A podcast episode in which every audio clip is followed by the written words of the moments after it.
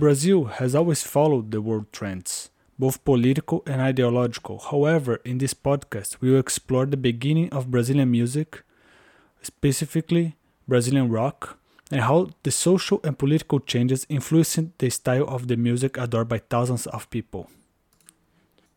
Brazilian rock, in its beginning, was highly influenced by Bill Haley and his Comets, and other American artists of the same music style.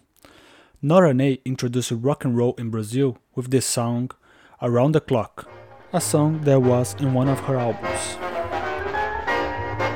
One, two, three o'clock, four o'clock, rock. Five, six, seven o'clock, eight o'clock, rock. Nine, ten, eleven o'clock, twelve o'clock, rock. We're gonna rock around the clock tonight. Pass the glad rags on. Join me, ho, we'll have some. For several years, several artists recorded other songs in English or just played the rock and roll instruments, such as Minha Sogra e a Polícia, done in 1958. The Avalons were one of the first instrumental and musical groups to play instrumental rock.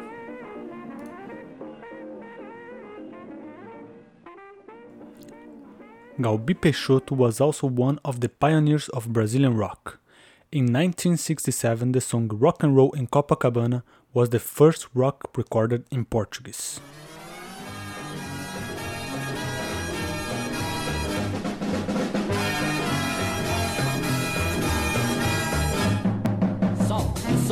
Soul, soul, rock and roll, roll, roll, roll. Soul, soul, soul, soul, soul, rock and roll, roll, roll. Foi lá na porta do cinema, começou dançando rock and roll. Era de dia, ninguém via, mas fazia alucinar no sol. Tony Campello also made several hits using the rhythm of rock, singing all his lyrics in Portuguese. Tony's sister, Celly Campello, also became a singer. She recorded the single Banho de Lua, one of the most famous songs in Brazil. Fui à praia me bronzear, me queimei, escureci. Mamãe bronqueou, nada de sol. Hoje só quero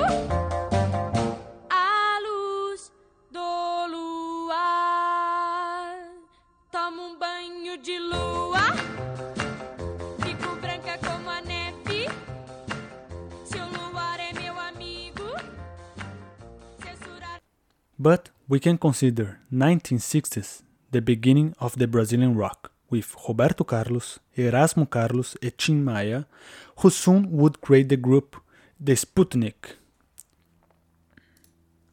In the late 1950s, things seemed to deteriorate for American rock singers. Chuck Berry was arrested for child abuse. Jerry Lee Lewis married his cousin. Buddy Holly and Rich Valens died in a plane crash. Tim Maia traveled to the United States. Rock was losing strength in Brazil with all this news, and bossa nova and MPB, known as Música Popular Brasileira or Popular Music of Brazil, came to influence future generations. The 1960s around the world were very troubled years for the young people, and many revolutions took place mainly in the social sphere. Young people were revolting against the parents and the cultural norms, and rock and roll music was considered an excellent cataclysm for such acts. In the early 1960s, a wide variety of bands emerged that mixed rock instrumental and surf music, which was now a hit in the USA. At the time in Brazil, Ronnie Cord released the songs Rua Augusta and Bikini de Bolinha, which became a rock anthem for this generation.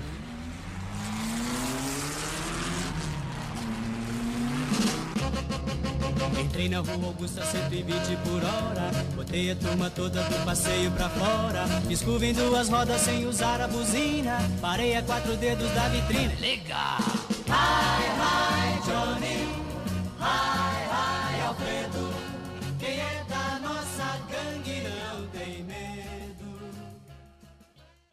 Roberto Carlos and Erasmo Carlos were two great names in Brazilian rock during the 60s, a time dubbed Yeah Yeah Yeah because of the Beatles' influence on the sound of Brazilian rock.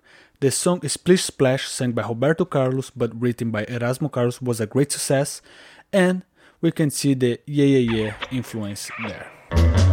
Splish Splash fez o beijo que eu dei.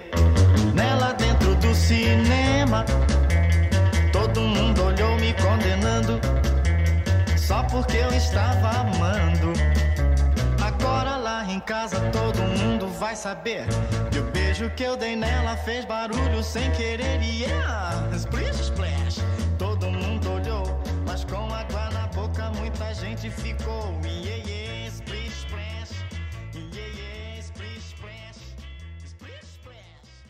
On TV Record, there was a program called Reino da Juventude, where several bands like Jet Blacks, Renato e seus Blue Caps, Rita Pavone, and Os Jordans performed and played their first shows. This was the beginning of Jovem Guarda.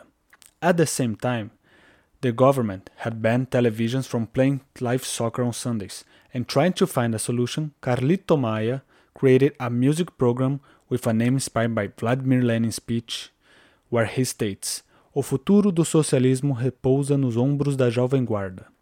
Here, freely translated as The future of socialism rests on the shoulders of Young Guard.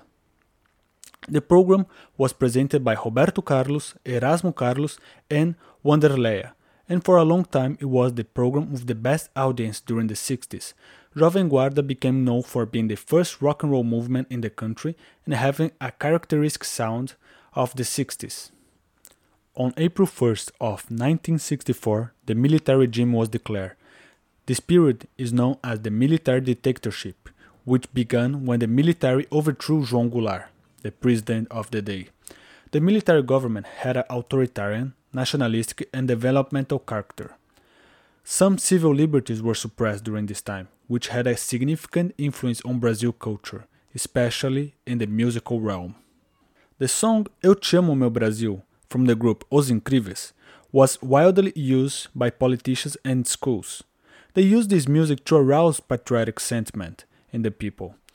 It is rumored that this song was so successful that the president at the time, Emílio Garrastazu, wanted this song to be a national anthem.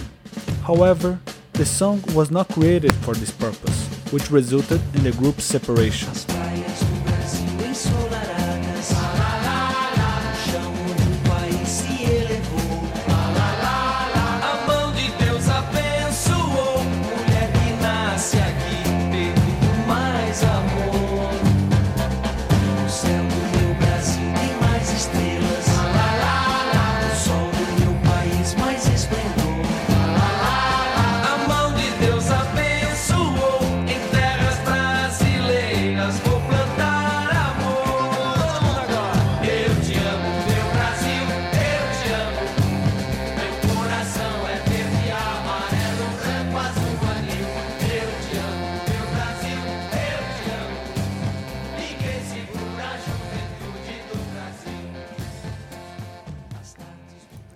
Rock and roll had arrived on television and the radio, and its success was growing dramatically, but not everyone was happy with this success.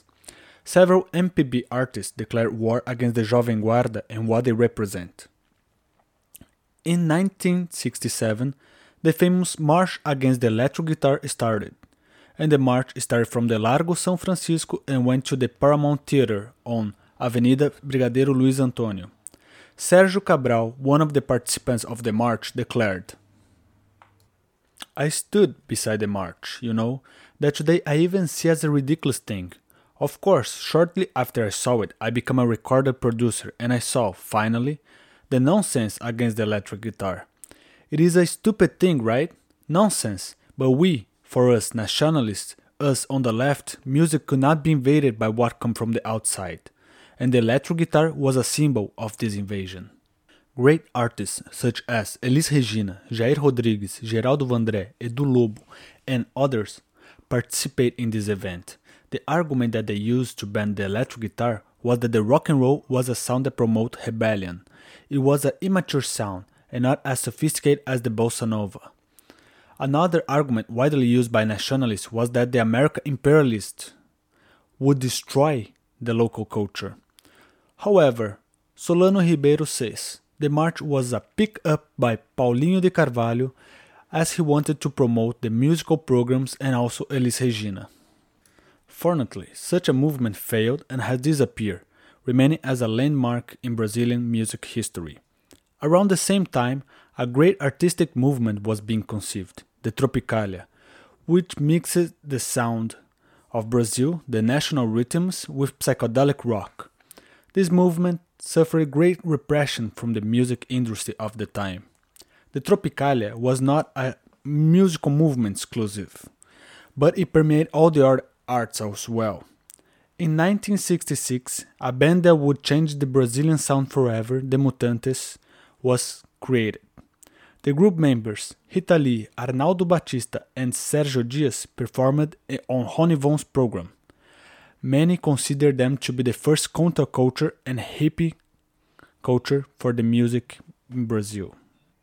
At the same time, the duo Caetano Veloso and Gilberto Gil released their songs Alegria Alegria and Domingo no Parque at the third festival of the Record Network.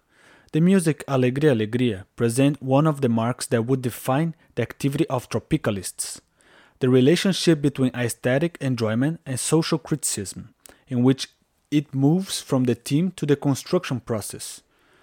We can already see that the military dictatorship is influencing how the songs are being composed and sung.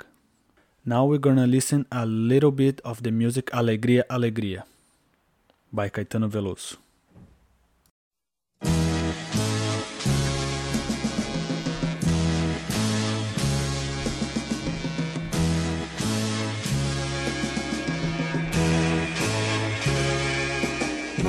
Caminhando contra o vento, sem lenço, sem documento, no sol de quase dezembro, eu vou. O sol se reparte em crimes, espaçonaves, guerrilhas, encardinaves bonitas, eu vou.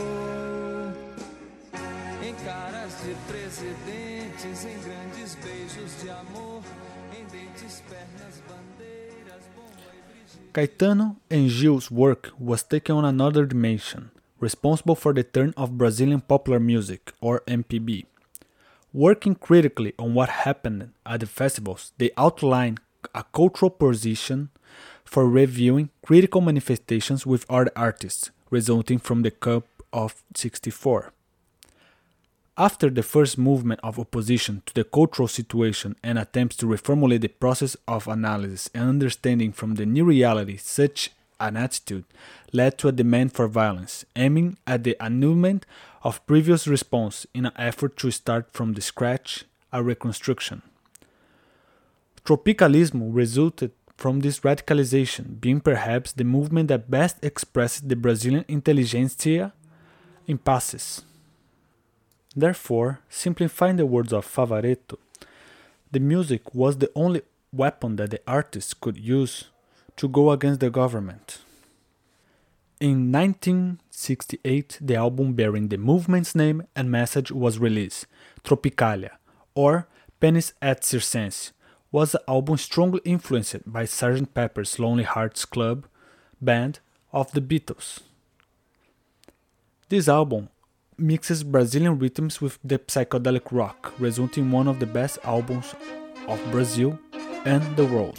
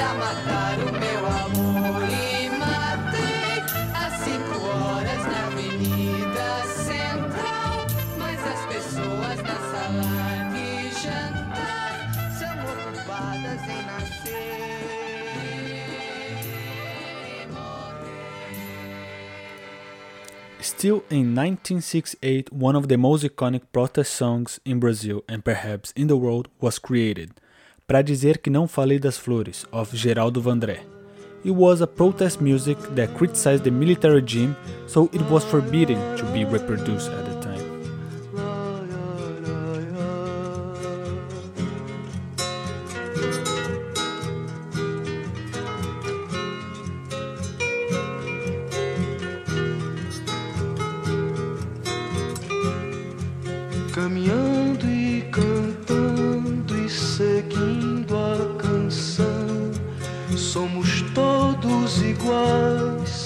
braços dados ou não, nas escolas, nas ruas, campos, construções, caminhando e cantando e seguindo a canção. Vem, vamos embora, que esperar não é saber. Quem sabe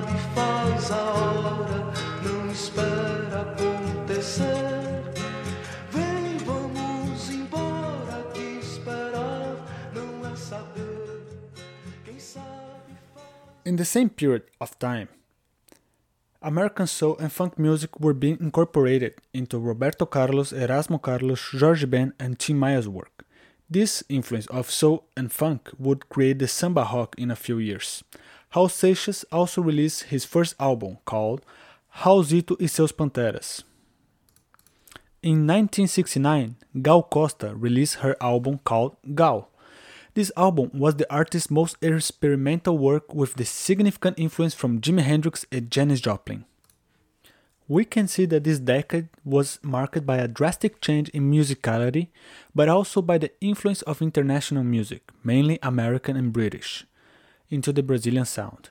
Even with the marches and people going against the rock, it was not possible to contain their influence in the society and also the customs of the day. Now we arrive at the 70s. With the hardening of the military regime, which had been in existence for six years, many artists went into exile. Caetano Veloso went to London where he recorded an album called Transa. Gilberto Gil also went into exile in London, where he launched the Expresso 2222. In 1972, Rita Lee left the band Os Mutantes to pursue a solo career in which she released Fruto Proibido, an album with several hits. In this album, she was moving away from the psychedelic rock and approaching more pop sound to please the radios. One of the best songs in this album, in my humble opinion, is Ovelha Negra.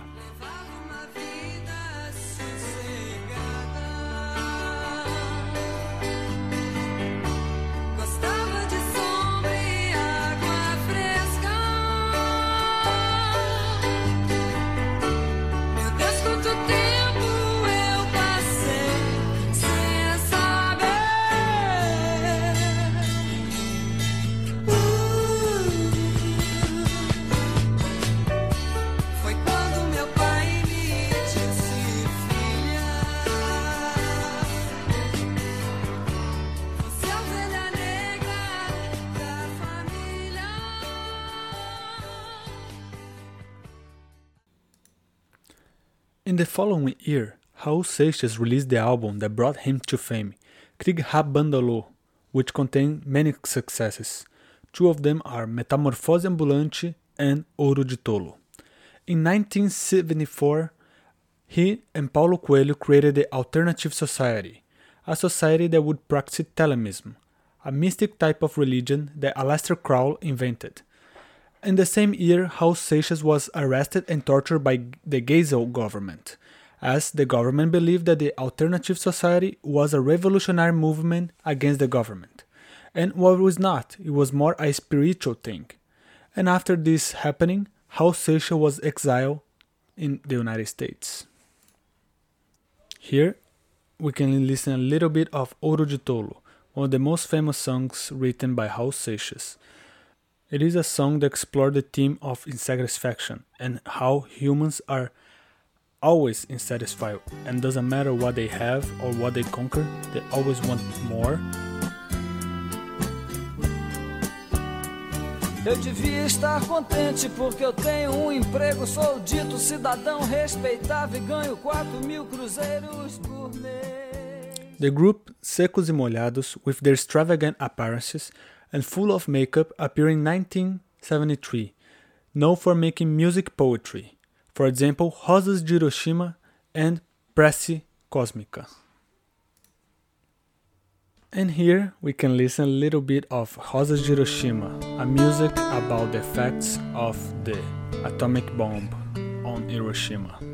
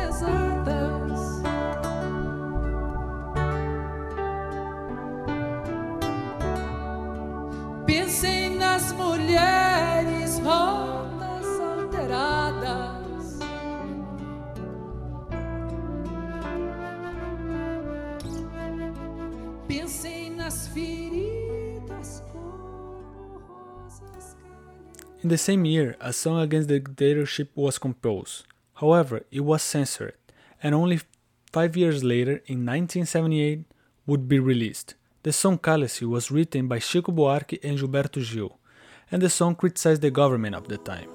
They used word games to outwit their real intentions.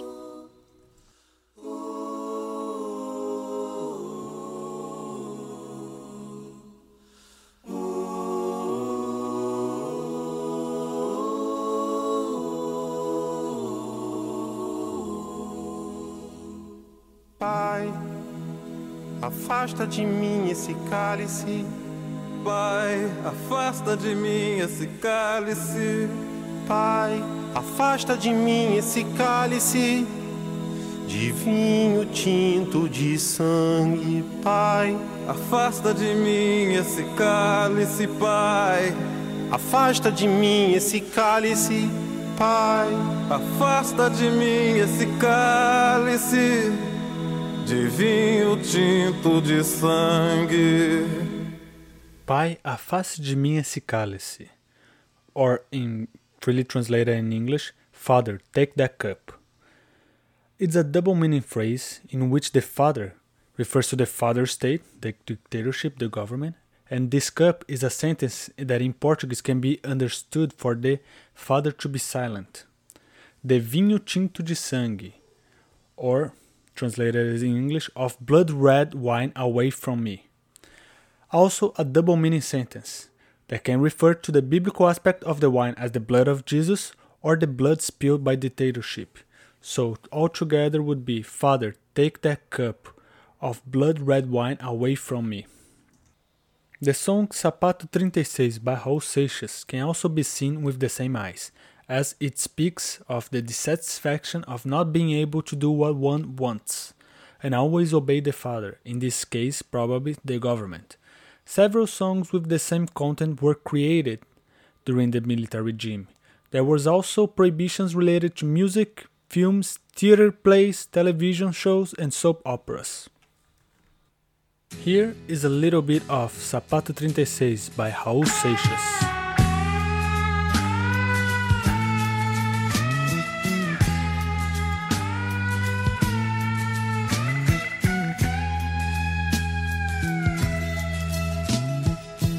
Calço é 37. Meu pai me dá 36. Dói mais no dia seguinte. Aperto meu pé outra vez. Eu aperto meu pé outra vez.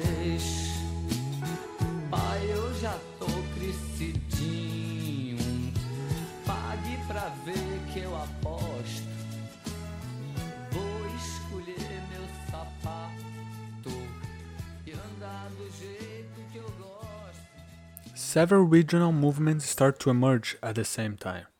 In this podcast, I will emphasize what became known as the Invasão do Nordeste, or in English, the Northeastern Invasion, in which its artist mixes nor- Northeastern music with rock and roll. Great names have come from this invasion, as Fagner, Zé Ramalho, Belchior, and Alceu Valença. These names helped to create what would become known as the Brazilian music during the years that followed. Here is an example from Belchior and his regional music. The song is called Apenas um Rapaz Latino-Americano.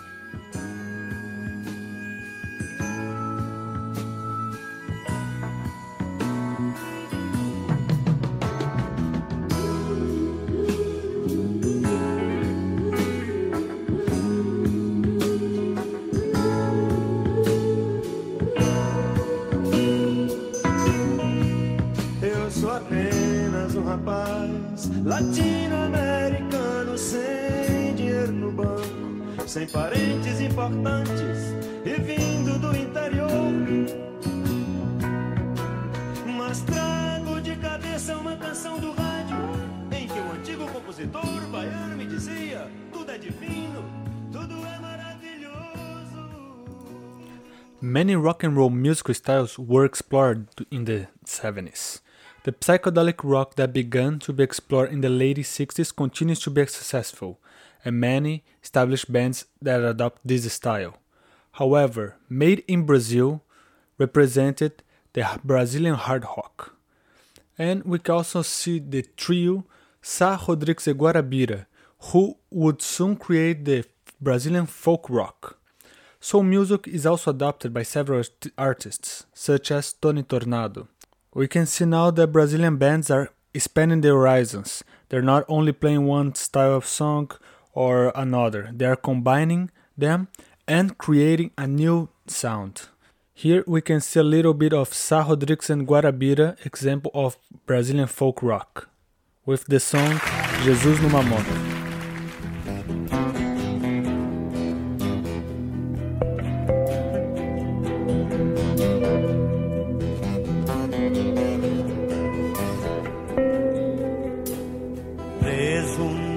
Nessa cela de ossos, carne e sangue, dando ordens a quem não sabe, obedecendo a quem tem.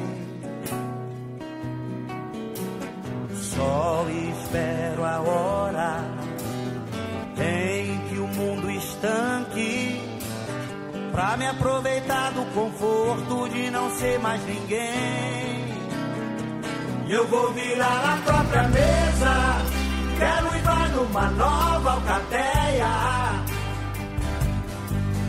Vou meter um malobrando nas ideias e sair por aí.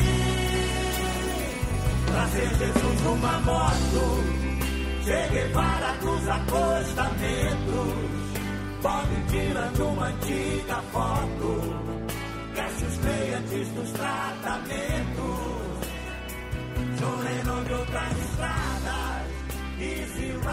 Dúvida e São cometas, letras apagadas E Arcanjo Gabriel sem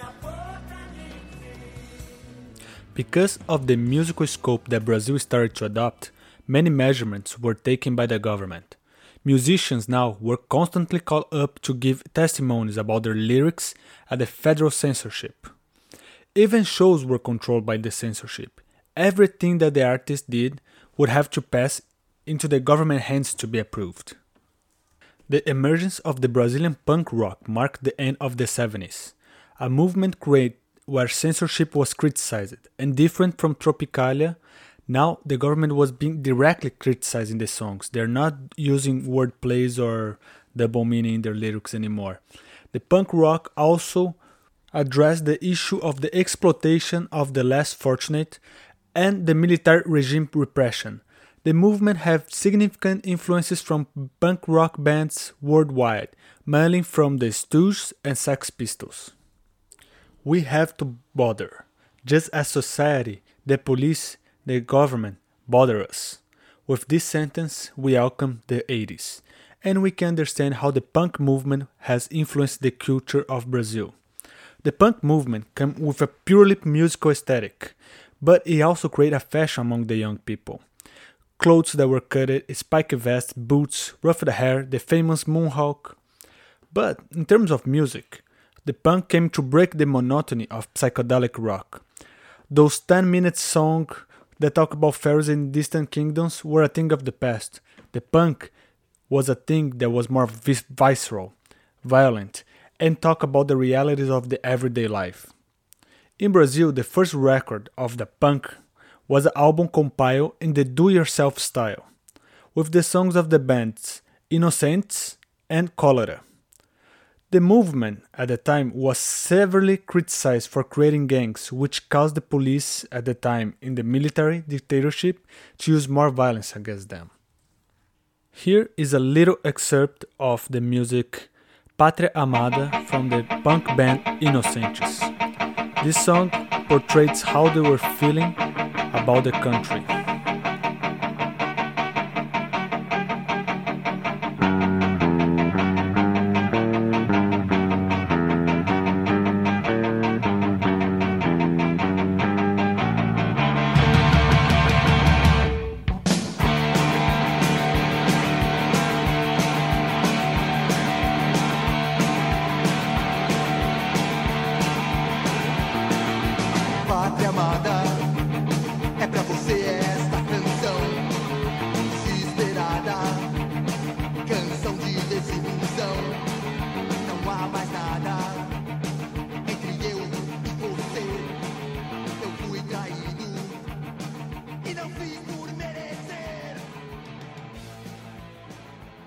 Can see a big difference in the musical style and the content that these lyrics have. It's a very different from the song Eu Amo Meu Brasil from 20 years ago. In 1982, several essential bands for the Brazilian rock were born. For example, Os Titãs, Paralamas do Sucesso, Legião Urbana, Barão Vermelho, and Blitz. It was at this time that the actual explosion and popularization of Brazilian rock took place. Probably this was the time where it was created more songs that are now considered classics, and almost every Brazilian knows how to sing them. Several lyrics were written at this time, explore social aspects. For example, the song Estado Violência from 1986, performed by the Titãs.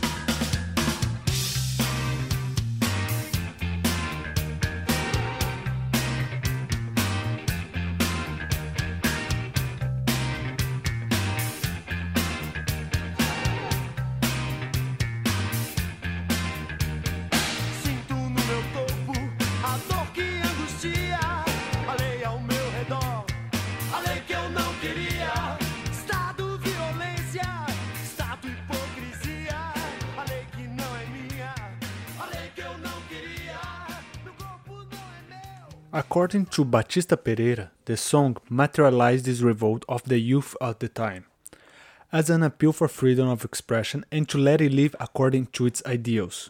Faced with the rebelliousness of the young people, there was a cultural configuration, an imposed lifestyle, according to the conventional modes and freedom, especially of expression, was not a priority aspect for the population.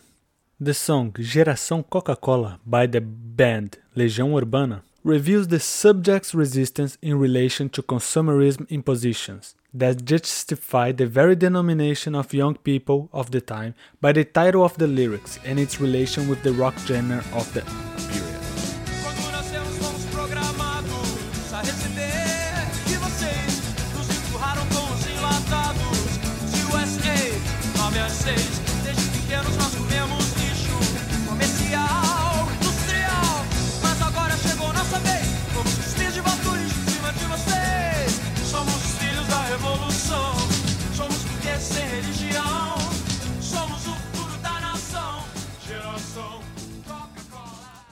The military dictatorship was almost at its end, which would take place on March 15, 1985. With the weakening, we can see several music houses as Circo Voador in Rio de Janeiro, Madame Satã and Napalm in São Paulo, rock circuits start to form, several band rocks were created throughout Brazil, freedom was coming to took place after many many years of repression and censorship. After the Direta Já, Brazil was a democratic country again. Also, during the 80s, the international music was disco, glam rock, and also the beginning of the metal, and its derivatives, such as thrash metal. Surfing this wave of metal and thrash metal, Brazil created one of the most famous and revolutionary bands of the genre, which is called Sepultura. They were creating songs in English, so they were accepted in the international market. And they revolutionized the industrial music by putting Brazilian rhythms, the national rhythms that they had, into their songs, which revolutionized forever what would become the thrash metal. The national rock of the 80s was a channel of expression that people used to vent their feelings and spread their ideas. Historian Cantinelli Sevillano has a thesis that the music of the 1980s can be separated in two categories utopia and dystopia. According to Sevillano, the utopia phase would be the return of freedoms, the elections for the governor, and the censorship that little by little was being extinguished. We can see bands like Blitz, Barão Vermelho, and Titãs emphasizing a lot of pleasure and freedom. With the end of the dictatorship, many people look to the future with hope. The dystopian phase started when the people start questioning how the country will be after the economic plans fail miserably. At this stage, we can see more aggressive music against the government again. Legião Urbana released the song Que País é Esse in 1987, severely criticizing the government and its members. Here is a little bit of the song.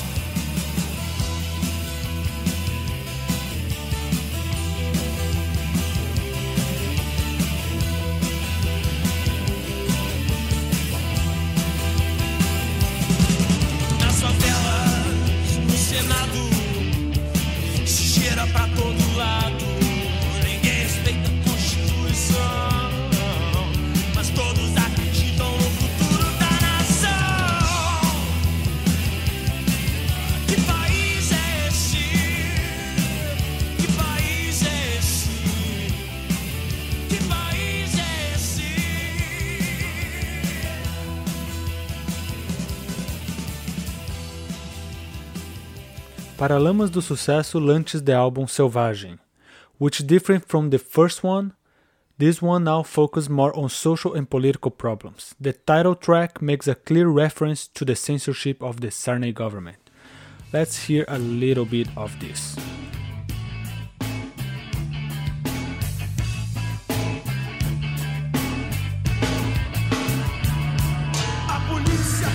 Suas armas: escudos transparentes, cacetetes, capacetes reluzentes e a determinação de manter tudo em seu lugar. O governo apresenta suas armas: discurso reticente, novidade inconsistente. E a liberdade cai por terra aos pés de um filme de Godard. A cidade apresenta suas armas. Meninos nos sinais, mendigos pelos cantos e o espanto está nos olhos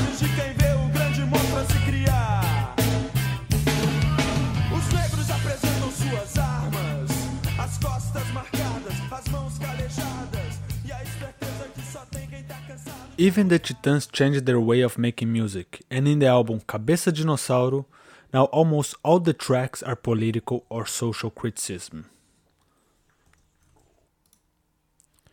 As we can see, a country's political and social situation, in this case Brazil, dictates how the music will change. Also in 1985, with the first democracies, after the Direta Já, uh, the freedom come, the first edition of Rock in Rio took place, which brought several renowned international bands such as Queen, ACDC, Whitesnake, Rod Stewart, Ozzy Osbourne, and others. National bands and artists also participate in such events, such as Barão Vermelho, Paralamas do Sucesso, and Pepeu Gomes. This decade ends with the sad news of the death of one of the greatest artists of Brazilian music, Raul Seixas, who died in August 1989. And with this tragic news, we finish our podcast.